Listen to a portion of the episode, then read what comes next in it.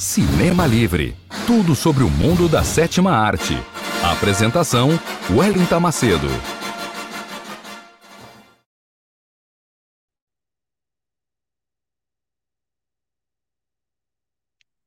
Boa noite, boa noite, ouvintes e internautas da web rádio Censura Livre, a voz da classe trabalhadora.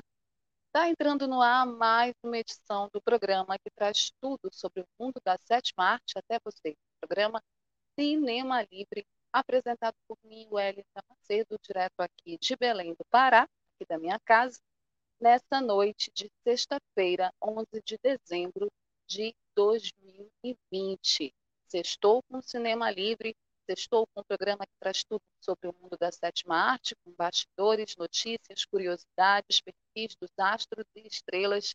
Então, peguem a pipoca de vocês, se ajeitem onde vocês estiverem, onde vocês estiverem, que o nosso programa vai começar, a gente já vai começar é, com o nosso já tradicional e habitual quadro curtas, com as últimas notícias do mundo do cinema para vocês. E a gente já começa com uma notícia que tem a ver com o cinema nacional e a estreia de um astro do nosso cinema e das nossas artes brasileiras como diretor. Sim, um dos maiores atores do cinema nacional e um dos maiores atores negros do Brasil, né? O principal ator que mais se destaca é o ator negro global Lázaro Ramos, faz a sua estreia como diretor do cinema. Sim. Lázaro Ramos estreia na direção com um filme que fala sobre distopia e questão racial. Ele fez essa estreia num evento que os nerds amam, a CCXP URSS.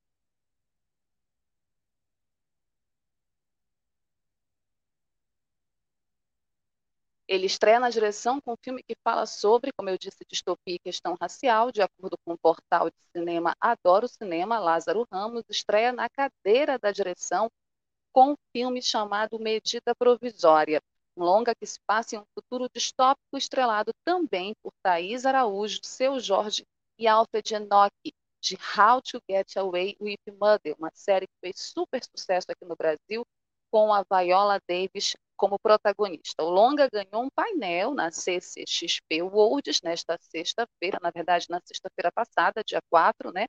E durante o evento, Lázaro, a Thaís e o seu Jorge aproveitaram para comentar detalhes sobre os bastidores do filme e também revelar novidades sobre os seus personagens. Na trama, uma medida é emitida pelo governo federal obrigando cidadãos negros a retornarem à África. O que acontece é que os primos vividos pelo Enoque e o seu Jorge se recusam a obedecer às ordens né, e se refugiam em um apartamento. Nesse momento surgem diversas questões políticas, raciais e sociais. Durante a CCXP, né, o evento, o seu Jorge afirmou que o longa fala de um Brasil no futuro, que projetamos mais a presença dos pretos em lugares de expressão. A Thaís vive Capitu, nome da personagem, e segundo o Lázaro, todos os personagens têm nomes ligados à questão racial. Ela é uma médica e, para atriz, serve para construir um imaginário para os espectadores. Medida provisória não tem, infelizmente, data ainda de estreia no Brasil, mas deve estrear ano que vem. Então, vamos ficar ligados. Esse filme tem uma temática super interessante, super importante. Então, vamos ficar ligados e prestigiar o cinema nacional e a estreia do Lazinho na direção. Um detalhe: o Lázaro foi forçado, segundo suas próprias palavras, a fazer essa estreia como diretor, porque ninguém quis dirigir o roteiro do Lázaro. Olha só. Enfim, vamos conferir isso ano que vem, né? Seguindo aqui com o nosso quadro curtas, uma ótima notícia para os fãs do Homem-Aranha, do Spider-Man. Olha só, o Homem-Aranha 3 vai ter no seu elenco atores que fizeram parte das franquias passadas e o Tobey Maguire está em negociação. Pois é, segundo informações do portal O Vício, poucas horas após ter sido oficializado que que o Alfred Molina, que fez o Dr. Octopus, na, logo no início da primeira franquia né, do, do Homem-Aranha, logo bem no início, o Alfred Molina fez um dos vilões, é, depois de ter sido confirmada a sua presença né, como Dr. Octopus em Homem-Aranha, é, um relatório exclusivo do Collider garante que o Andrew Garfield já viveu o herói na trama, já viveu o Homem-Aranha na trama, e a Emma Stone, da franquia, o espetacular Homem-Aranha, e Kirsten Dust, dos clássicos filmes do Sam Raimi, que tinham Tobey Maguire como protagonista, também vão reprisar seus respectivos papéis. Sim, Tobey Maguire está em negociação para retornar como sua versão do Cabeça de Teia. Nossa, vai ser super legal ver todos esses Homens-Aranha juntos, gente.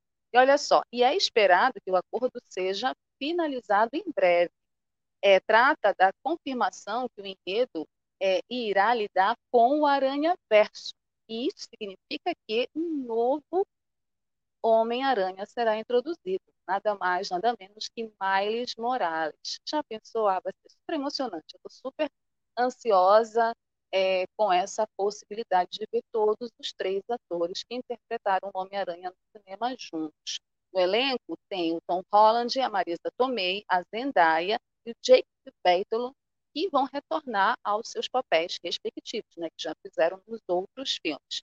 Ainda de acordo com o portal, né, o portal O Vício, o Jamie Foxx também vai retornar, está confirmado como Electro, o vilão né, de outros filmes também, reprisando seu papel no espetacular Homem-Aranha 2, enquanto Benedict Cumberbatch, o grande ator Benedict Cumberbatch, que faz o Doutor Estranho, vai também aparecer nesse filme como Doutor Estranho. Agora é aguardar, o filme tem previsão de lançamento para 2021, certo? Seguindo aqui o nosso quadro, vamos para a terceira notícia. Uma notícia. Melhorar o computador para vocês? Essa terceira notícia tem é, uma denúncia de racismo no cinema. Pois é, uma denúncia séria de um filme que fez uma piada racista e que foi banido. Foi banido na China.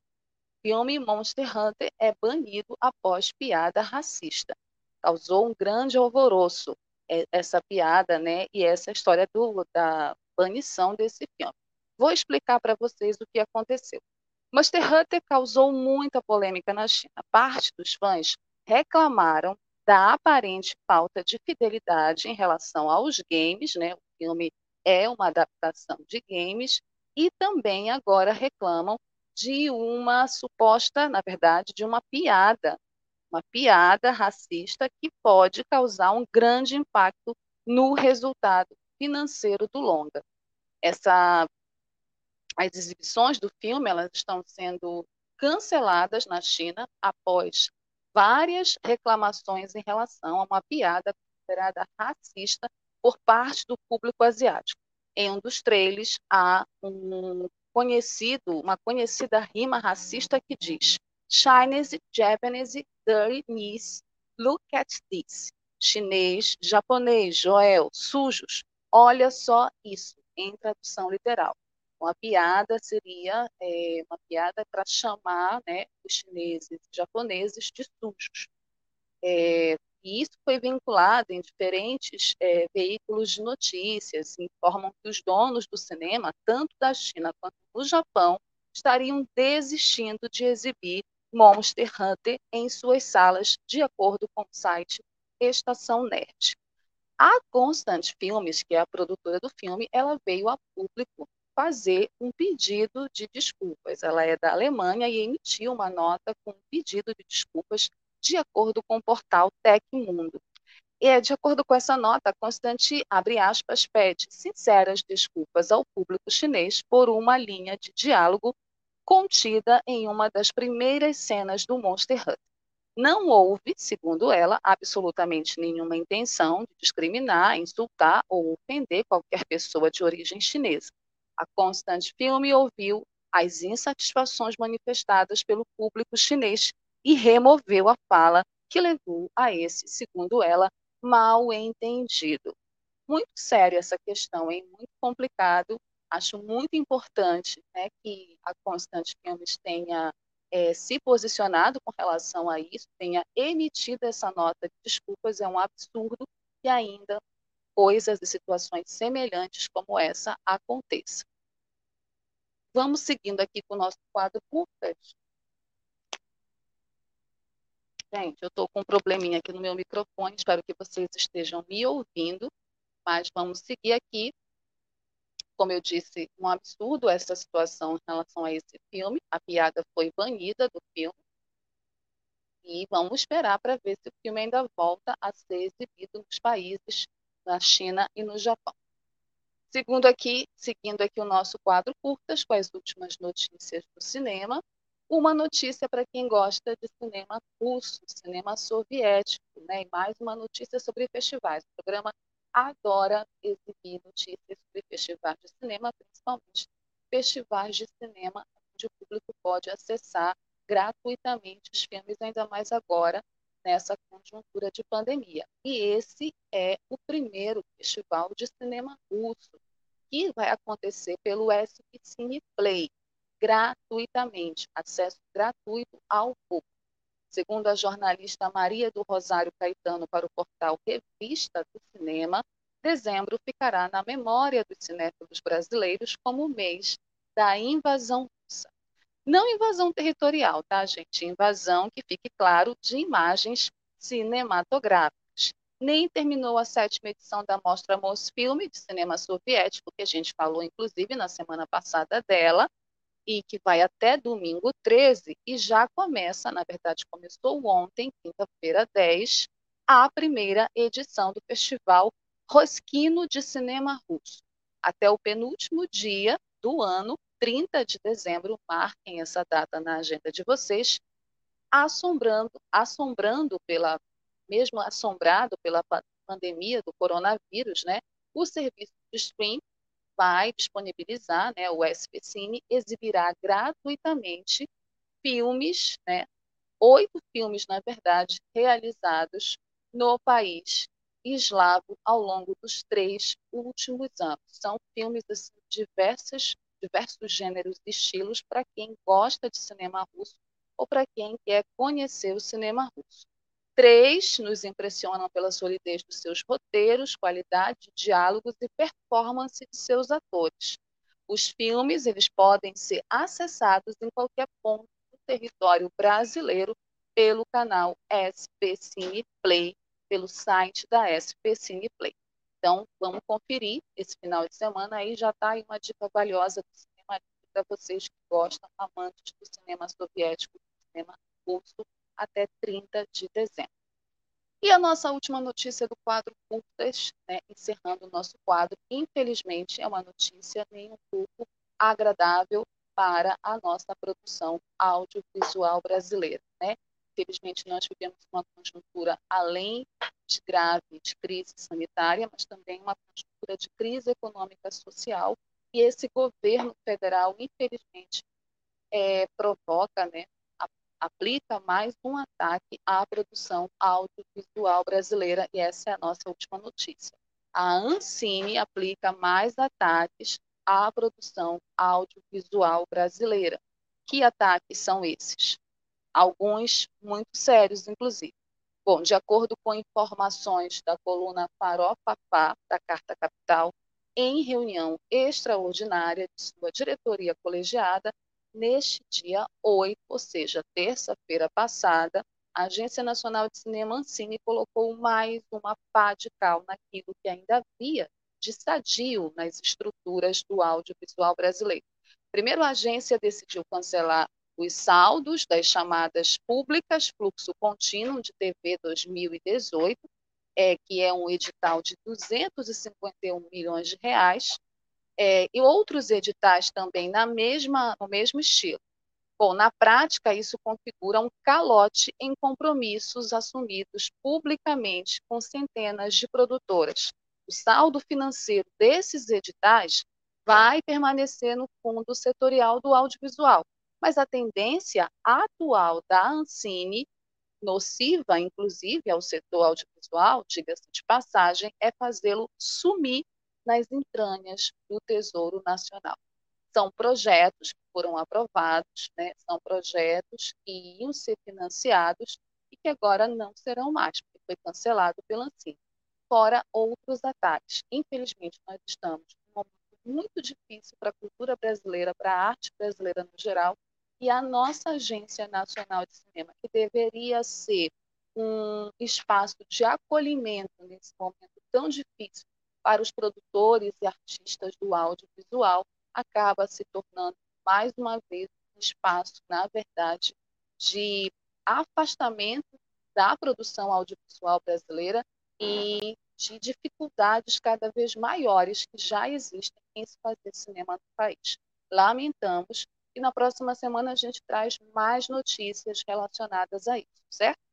Bom, o quadro curto se encerra por aqui. A gente vai para o breve intervalo da Web Rádio Censura Livre e a gente volta já com o nosso tema da semana, Cinema Livre, que vai falar hoje sobre cinema e direitos humanos. Para manter o projeto da Web Rádio Censura Livre, buscamos apoio financeiro mensal ou doações regulares dos ouvintes já que não temos anunciantes, não temos propagandas de empresa e não recebemos recursos de partidos e políticos. Seja um apoiador regular e ouça nosso agradecimento no ar durante a transmissão de nossos programas. Seu apoio é muito importante para nós. E os apoiadores recebem prestação de contas mensal. Temos uma vaquinha virtual permanente. Para apoiar, acesse aqui https dois barra barra apoia.c barra CL Web Rádio. O nosso muito obrigado. Web Rádio Censura Livre, a voz da classe trabalhadora. Voltando aqui com o nosso Cinema Livre, que essa sexta-feira, 11 de dezembro de 2020, vai falar sobre cinema e direitos humanos após o nosso intervalo. Eu quero só lembrar para vocês que estão sintonizados agora, nesse momento, na web Rádio Censura Livre e no programa Cinema Livre. Não esqueçam de deixar o like de vocês e o comentário de vocês, curtir as nossas redes sociais, né, acompanhar a programação da web Rádio Censura Livre. Não esqueçam também que nós temos um e-mail, quadro cinemalivre.gmail.com, para quem quiser mandar sugestões esse é o nosso penúltimo programa do ano. Na semana que vem, nós vamos fazer o último Cinema Livre de 2020. Então, ainda dá tempo de você, cinéfilo, você internauta que acompanha o programa Cinema Livre o ano todo, mandar a sua sugestão, porque a gente já vai também começar a pensar na programação do ano que vem, certo? Bom, o tema dessa semana é um tema que tem muito a ver com o dia de ontem, o 10 de dezembro, Dia Internacional dos Direitos Humanos. No dia 10 de dezembro de 1948, a Organização das Nações Unidas instituiu a Declaração Universal dos Direitos Humanos, um documento elaborado é, por representantes de diversas origens e culturas de todas as regiões do mundo, que estabeleceu pela primeira vez à proteção das liberdades individuais em um mundo devastado pela Segunda Guerra Mundial. Aliás, um mundo devastado por duas grandes guerras, né? Desde então, muito se tem discutido sobre direitos humanos. Essa declaração é muito bonita no papel, mas na prática é completamente diferente. Então, é, são questões que envolvem etnia, religião, né, qualquer outra condição. A gente tem muitos debates, debates profundos. Esse tema ele se atravessa né, várias discussões políticas e sociais. A gente tem crise de imigração, isso tudo dentro de uma sociedade capitalista, preconceituosa, de opressão e de exploração. O filme que nós escolhemos para discutir essa temática dos direitos humanos meus filhos passando aqui, agora vocês estão vendo eles, né, vão dar um tchau para vocês. É um filme, uma animação que, inclusive, as crianças podem assistir, né, devem assistir. É uma animação chamada Persépolis, um filme que é uma adaptação dos quadrinhos de uma grande artista chamada Marjane Satrapi. É, o Persepolis ele é um filme francês de animação de 2007, baseado no romance gráfico autobiográfico homônimo de Marjane Satrapi. O filme foi escrito e dirigido por Satrapi e Vicente Paranout. Sua trama começa pouco antes da Revolução Iraniana, quando Marjane atinge a adolescência e acaba quando ela é uma expatriada aos 22 anos. O título é uma referência à cidade histórica de Persépolis. O filme estreou no Festival de Cannes de 2007, onde recebeu o prêmio do júri. Em seu discurso, Marjane disse que, apesar desse filme ser universal, ela gostaria de dedicar o prêmio a todos os iranianos. O filme foi lançado na França e na Bélgica em 27 de junho do mesmo ano. No Brasil, foi lançado em 30 de outubro de 2007. É...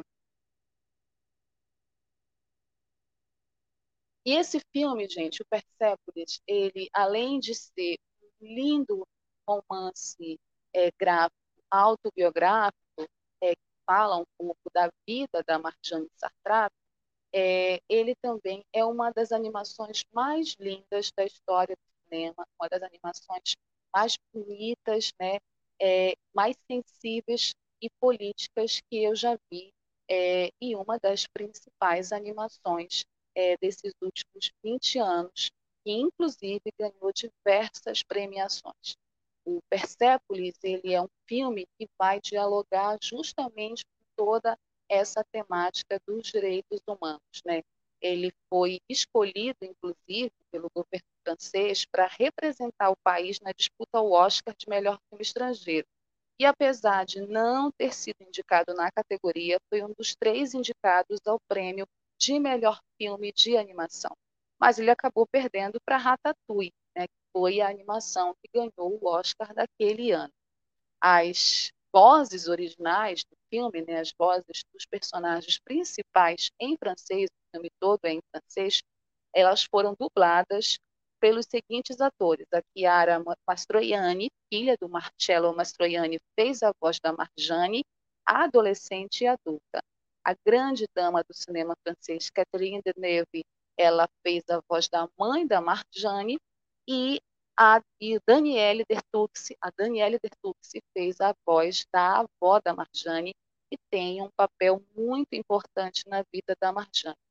Persepolis, ele foi um filme também lançado no Canadá, na sua versão original, com legendas em inglês. E na versão lançada nos Estados Unidos, Mastroianni e Deneuve repetiram suas personagens, enquanto Champagne, olha que interessante, o Champagne deu voz ao pai da Marjane na versão dos Estados Unidos. O Iggy Pop foi o tio Anoushi, que é o tio revolucionário da Marjane, o tio é, comunista da Marjane, né, na animação, e a Dina Howlands fez a voz da avó da Marjane. Laurie Metcalf deu voz a uma personagem secundária, a mãe de uma jovem adolescente.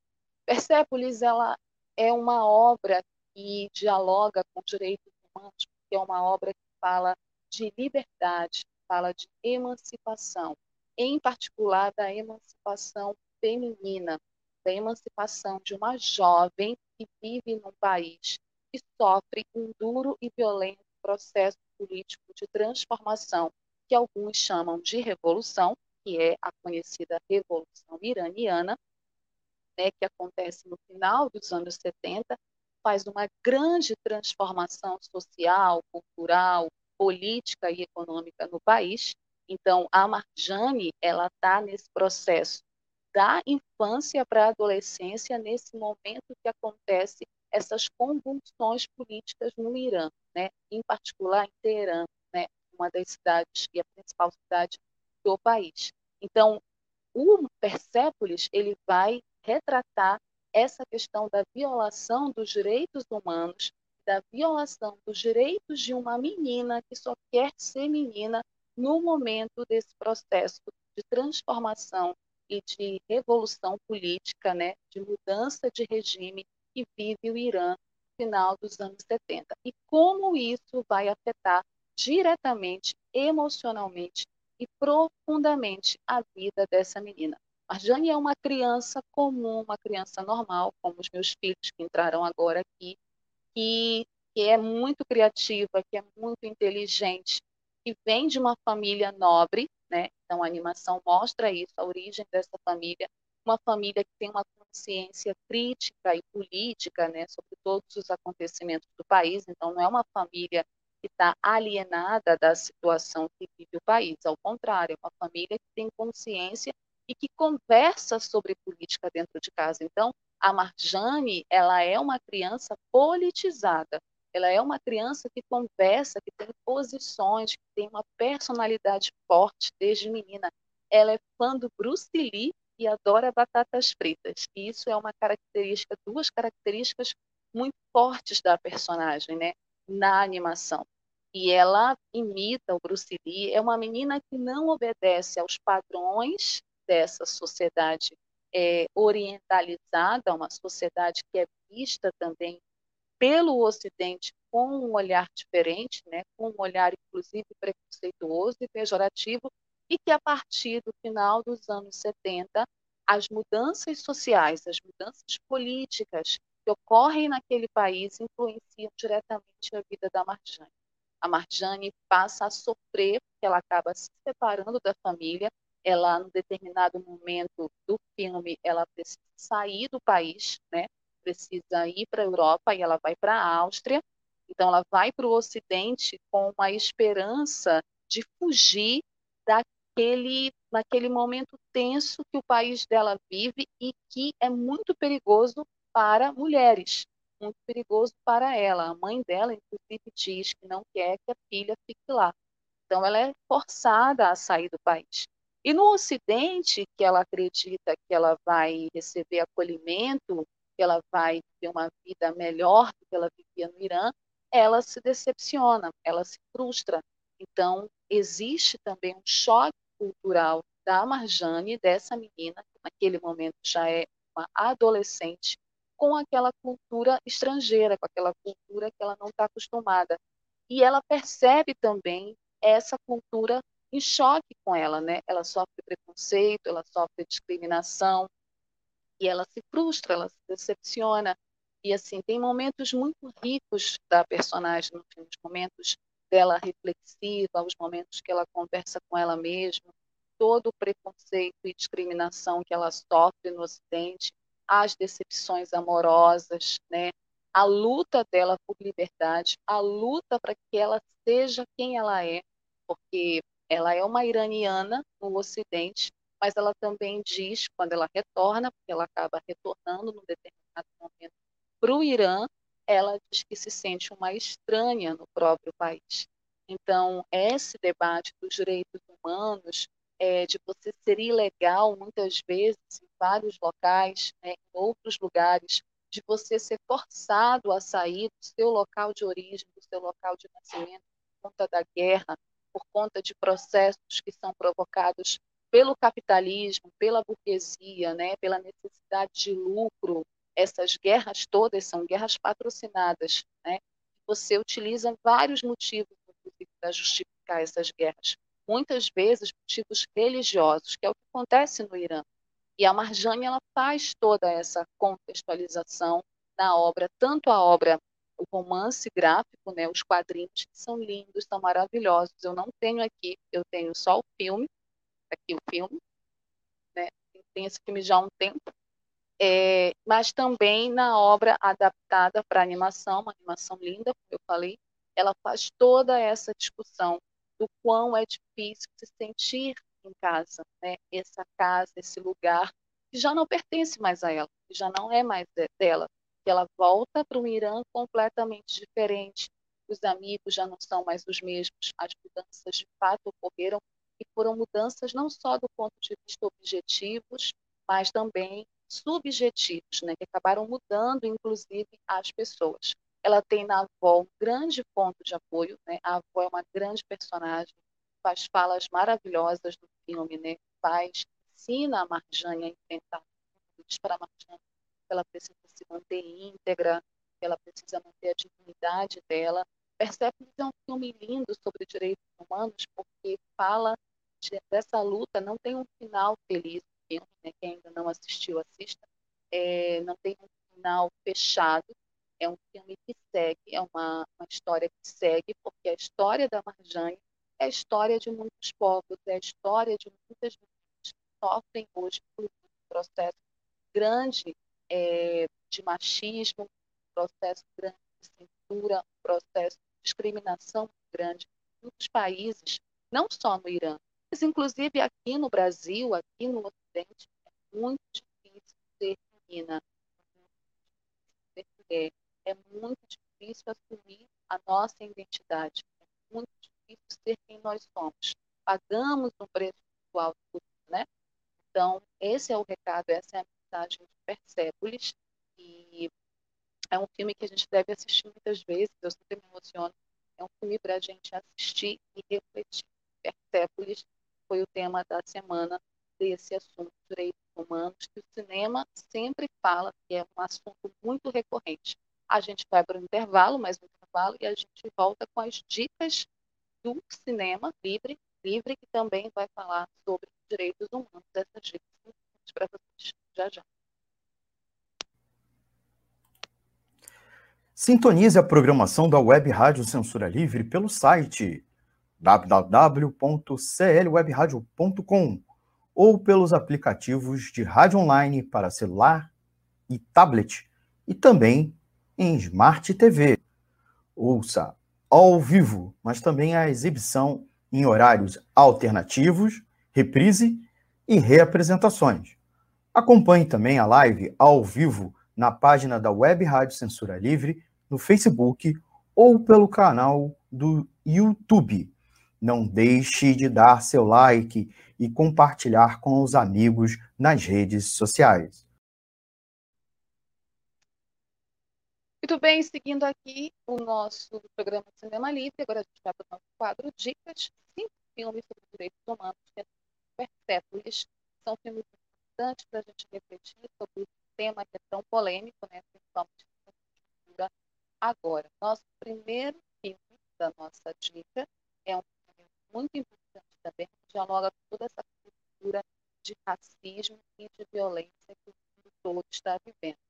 Filme é Um Grito de Liberdade, na África do Sul dos anos 70, Donald Woods, um jornalista branco, faz amizade com Steven Biko, um corajoso ativista negro contra o apartheid. Biko ele é executado em 1977 e Donald, exilado, dedica-se a divulgar a luta do amigo por liberdade. Esse filme ganhou vários prêmios, é um filme super famoso, né? Tem é, no elenco o Denzel Washington e o Kevin Kline, né? O Denzel Washington faz o Steve Biko, inclusive ele foi uma das primeiras indicações do Denzel Washington é, ao Oscar. O Grito de Liberdade, filme de 1987.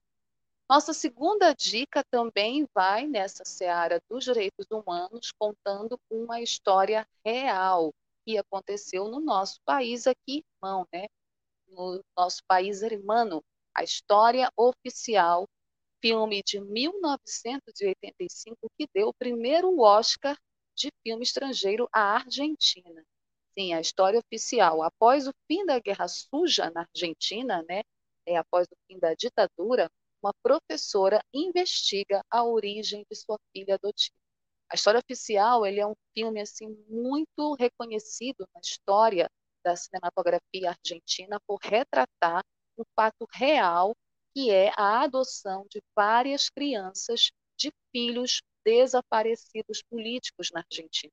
A Norma Leandro e o Hector Alterio, que são os dois atores principais do filme, fazem um casal que adota essa criança e a Norma faz a personagem que começa a investigar a origem da adoção do próprio filho. É um filme tenso, dramático, muito bonito, que revela essa face horrorosa da ditadura na Argentina, que os argentinos sabem contar com poucos, diferente de nós, e que ganhou o primeiro Oscar de filme estrangeiro para a Argentina.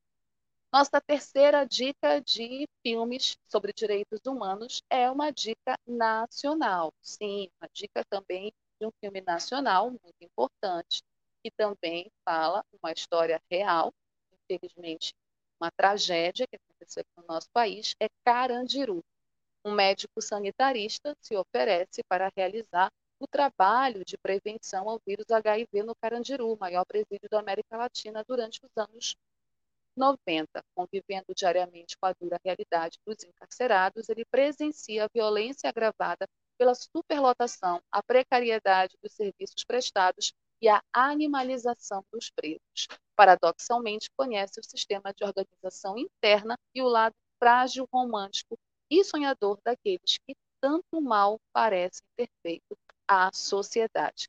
Carandiru é um livro né, do Dr. Drauzio Varela, filme de 2003, dirigido pelo saudoso Hector Babenco, tem um elenco, né? É, tem o Gero Camilo, tem o Rodrigo Santoro, Caio Blá, Ailton Graça, né? Um elenco assim grande para contar, infelizmente, a história desse presídio famoso pelo massacre que aconteceu na década de 90. Então, é um filme também que narra, que discute muito é, essa questão dos direitos humanos por conta do massacre ocorrido no Carandiru em 1993. Seguindo aqui com o nosso com as nossas dicas, nós vamos para a nossa quarta dica. A gente está com o cinema é, sul-americano e a gente vai falar a quarta dica e a quinta dica, que são filmes daqui, dos nossos irmãos. Né? Falamos da história oficial, filme argentino. Essa próxima dica agora é de um filme uruguaio, A Noite de 12 Anos.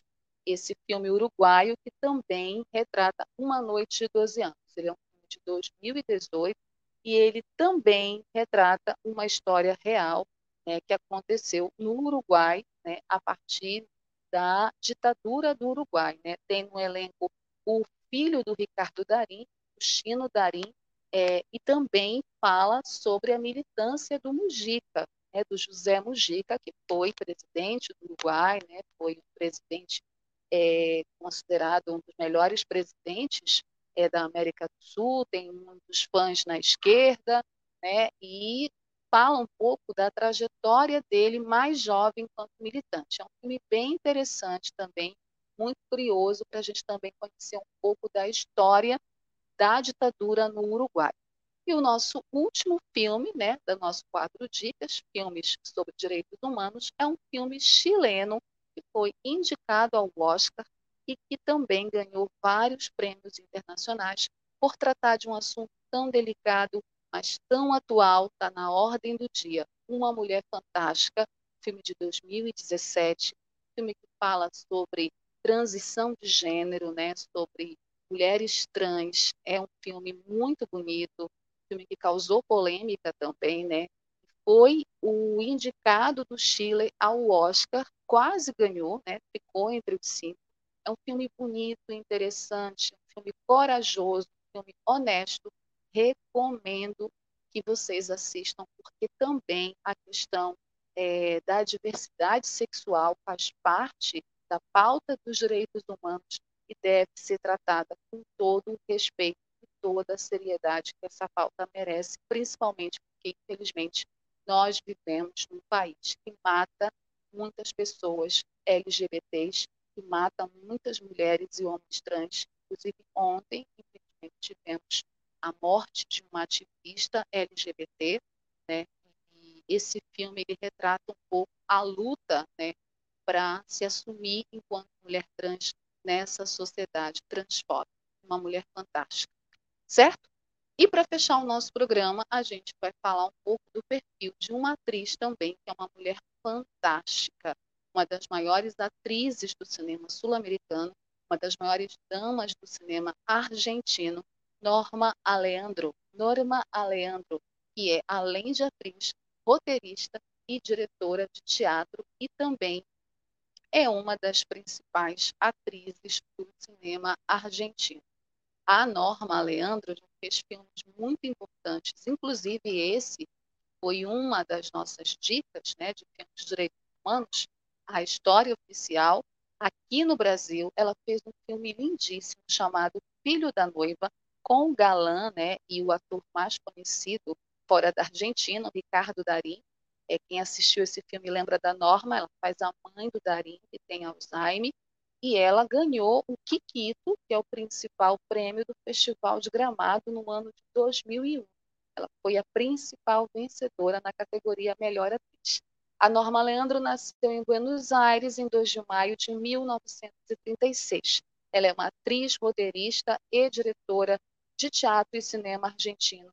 Foi a protagonista da História Oficial, foi esse filme que nós apresentamos, que conta a história né, das crianças adotadas é, por casais, né, que eram, na verdade, filhos de desaparecidos políticos da ditadura argentina. Ela foi e esse esse filme foi o vencedor também, como eu falei, do Oscar de melhor filme estrangeiro. E foi indicada também ao Oscar de melhor atriz coadjuvante. A Norma teve esse feito, ela foi indicada ao Oscar de melhor atriz coadjuvante por Gabi, uma história verdadeira, em 1988. Como eu falei, ela é uma das grandes atrizes do cinema argentino, além de ser é, uma dama também do teatro, né, muito respeitada naquele país, já fez filmes muito importantes, como La Muerte em La Cádiz, ela fez uma versão do Romeu Julieta, ela fez La Caça de Lucina, ela fez é, Gabi, né, uma história verdadeira, que ela foi indicada ao Oscar melhor atriz coadjuvante, ela fez a história oficial, ela fez o filho da noiva, onde ela faz uma personagem lindíssima, ela emocionou e ganhou o coração do público fazendo a mãe do Ricardo Darim, que é uma senhora que mora no asilo, que ela sofre de Alzheimer. Ela tem uma relação muito difícil com o Ricardo Darim filme, que faz um relapso, e ele tem um pai que é completamente apaixonado por ela, que é o Hector Litério. O Hector ele é sempre parceiro da Norma em várias produções cinematográficas. E nesse filme, assim como na história oficial, eles foram um casal, né? eles viveram um casal. No Filho da Noiva, eles são os pais do Ricardo Dari. Então, ela vive nesse asilo, tem Alzheimer, e o Hector, temendo que aconteça alguma coisa com ela, decide é, chamar o filho para ajudá-lo numa empreitada, que é realizar o casamento dele com a mãe dele. Eles não são casados oficialmente, e aí ele convence o personagem do Ricardo Darim a realizar o casamento. E assim, tem toda uma problemática, porque ela tem Alzheimer, então ela se esquece das pessoas, ela repete várias vezes as mesmas frases, ela fica nervosa, todo um procedimento burocrático com a igreja, com o próprio asilo. Filme é lindo, é um drama muito sensível, que fala de família, que fala sobre essas coisas é, do que, que são importantes de fato na vida, né? Que são as pessoas que de fato são importantes na vida. E a Norma faz essa personagem de uma maneira muito sensível, muito tocante e mereceu ganhar o Kikito de melhor atriz por esse filme. Aí estão passando algumas obras, né, importantes da carreira cinematográfica da Norma Aleandro, que é ainda uma atriz em, em atividades, né? Ela ainda é uma atriz em atividades, continua fazendo filmes, né? O último filme dela, inclusive, foi um filme de 2004, mas ela está no teatro, trabalha no teatro, já ganhou, como eu falei, vários prêmios além do Gramado, ela ganhou também o Festival de Cannes, ganhou o Festival de Veneza, né? Então é uma atriz premiadíssima e está aqui no nosso perfil do Cinema Livre por todo esse trabalho maravilhoso para a sétima arte do cinema mundial, certo? Bom, a gente vai encerrar o programa dessa sexta-feira por aqui, lembrando vocês que os comentários de vocês, mas lembrando vocês que nós temos um e-mail, 4gmail.com, para vocês mandarem a sugestão de vocês. Semana que vem a gente vai fazer o nosso último Cinema Livre de 2020. Se inscreva no nosso canal, clique no sininho, dê seu like, acompanhe a programação da Web Rádio Cintura Livre nas nossas redes sociais Obrigada pela companhia, obrigada pela audiência, obrigada pela paciência. Desculpe os problemas técnicos de hoje. Espero que vocês tenham gostado. Assistam Persépolis, assistam os filmes que falam sobre direitos humanos. E a gente volta na próxima sexta-feira aqui pela web rádio Censura Livre, a voz da classe trabalhadora. Beijo, fiquem em casa, se protejam, que a pandemia não acabou, mesmo que algumas pessoas digam que tenha acabado, infelizmente ela não acabou. Por favor, cuidem-se, usem máscaras e assistam cinema, certo? A gente se vê na semana que vem. Beijo. Cinema Livre. Tudo sobre o mundo da sétima arte. Apresentação: Wellington Macedo.